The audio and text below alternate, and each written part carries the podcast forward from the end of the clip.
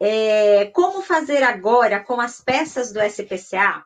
Tem que imprimir todas as assinaturas do presidente, imprimir para pegar todas as assinaturas do presidente, do tesoureiro, e depois tem que digitalizar tudo para inserir no SPCA? Não, não precisa mais imprimir as peças, não precisa mais assinar, faz tudo pelo SPCA, ele vai automaticamente fazer essa juntada lá no PJE, porque ele já está integrado.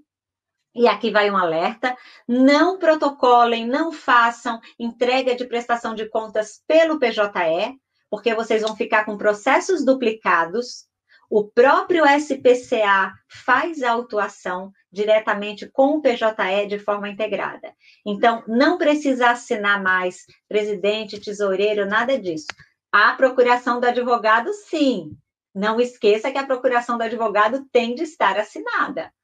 E não esqueçam também que a própria declaração de ausência de movimentação financeira prescinde também, não precisa da assinatura do presidente do tesoureiro, tá bom?